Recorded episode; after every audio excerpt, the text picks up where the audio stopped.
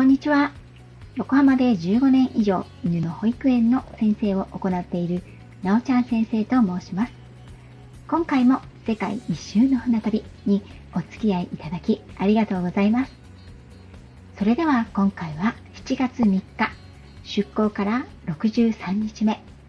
北アイルランドのベルファストを6月29日に出港し船はひたすら大西洋を南下ポルトガル領ポンタデルガータ編をお届けいたします。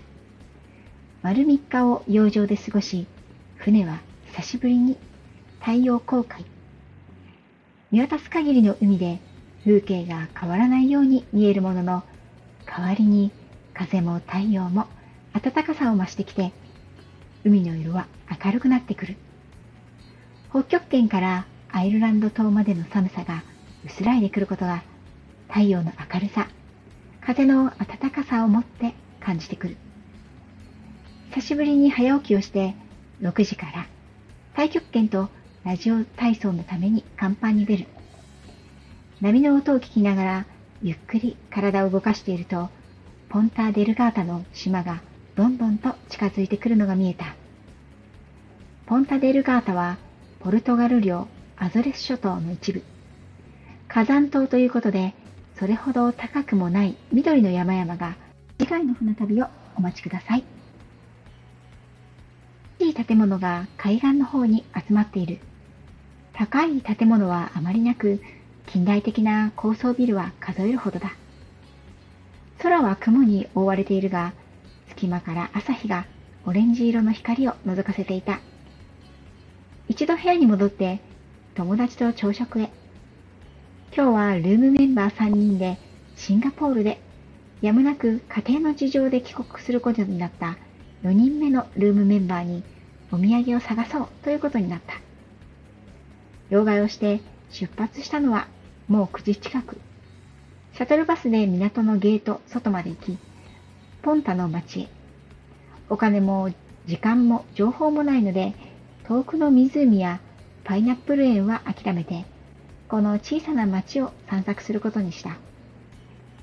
ポンタデルガータは火山島のため、美しい湖や温泉がたくさんあり、年中温暖なことからパイナップルが名産だ。沖縄みたいなものだろうか。港でもらってきた観光用パンフレットとナビゲートブックのコピーを頼りに、まずは郵便局で恒例の絵はがきを実家に出して、そこで違う選出の友人も合流した。観光用のパンフレットには驚いたことに、オリビア号乗船客の皆様へと書かれていた。小さな平和な島という印象を受けるポンタ。街中ですれ違った乗船客から美味しそうなケーキ屋さんがたくさんあるよと聞いてはいたけれど、確かに美味しそうなケーキ屋さん、パン屋さんに人の数を考えると多すぎるのではないかと思うくらいのカフェが街の中、至るところにある。カフェやパティスリーの中には、アイスクリームやショーケースにパンやケーキ類、菓子パン、ポルトガルといえばあれのエッグタルトも並んでいて、とても美味しそうに輝いている。しかもどれもすごく安いのだ。メイン通りは海岸村に沿って伸びていて、街並みが陸地に向かって広がっている。湘南の海岸通りのようで、なんだか懐かしさを感じる。車も多い。道路はヨーロッパ特有の石畳。家々は2、3階の高さで高い建物はなく、密集して丘の上の方へ、上の方へと並んで建てられている。細い路地が網目のようにあって、車がフルスピードで走っていくので、ちょっと怖い。海岸通りからなだらかな傾斜で街は上上へと続いている。細い通りを登って聖アンナ宮殿を目指す。見学をしてから街の景色を高いところから見てみようということになった。街の中から住宅地へと辺りの景色は変わっていく。歩いているとたくさんの草花が目につく。温暖な気候のアゾレス諸島は一年中綺麗な花が咲く南の楽園だ。聖アンナ宮殿はピンク色の可愛い建物で、広い広い庭園はまるで植物園のようだ。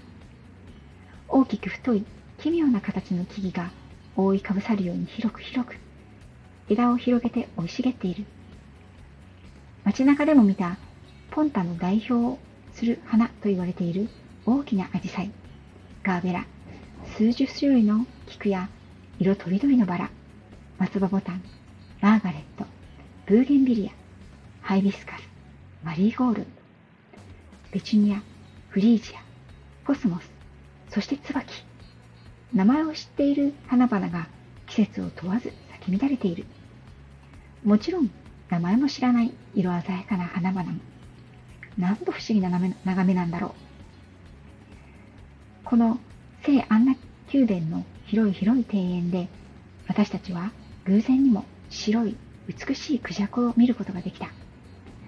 これは何という鳥なんだろう。最初思ったのだが、白いクジャクというものがいるということを初めて私は知りました。とても神々しく美しい鳥だったことを今でも記憶に残っています。植物園のような宮殿の庭園を後にして、細い路地を登って海を見下ろすと、白い建物が立ち並ぶ先に青い海、そしてその先にぽつりと我らがオリビア号が見えた。次はマーケットを目指して歩く。途中で小さなパン屋さんを発見。ランチタイムも近いので、パンを買うことに。大きなクロワッサン、ココナッツのついているロールケーキ、プレッツェルみたいな形のシナモンのパン、カスタードの挟んであるデニッシュを買って2ユーロちょっとは安い。他にも美味しそうなパンがいっぱいで目移りしてしまう。地図を見つつマーケットへ。立派なマーケットだけれど、野菜や果物が少し残っているだけで、他の生鮮品売り場は閉まっているし、ガランとしていた。もうお昼だから市場は閉まりつつあるのかもしれないな。めぼしいお土産をゲットすることはできなかったので、次の目的地を目指しました。海岸通りを抜けて、丘の上から見た教会へ。同じような立派で古びた教会が、ポンタの街の中にいくつもあった。入り口は少し階段を登っていったところにあり、港に続く街並みがよく見える。晴れて気温が上がってきたので、その階段に腰をかけて、買ったパンを4人で並んで食べる。世界のパン屋でパンを食べよう企画、ポルトガルも達成。港から吹き上げる風は少し潮の香りを含んで湿っている。つい先日までいたフィヨルドで体感した冷たい身を切るような風とは真逆の穏やかで優しく暖かい風だ。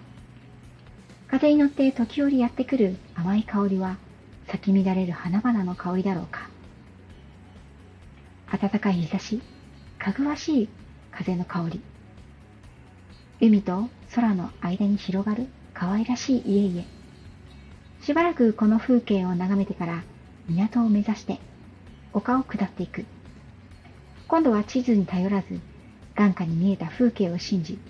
歩く。これはまた違って楽しい感覚だ。途中、お土産屋さんを見つけて中に入ってみた。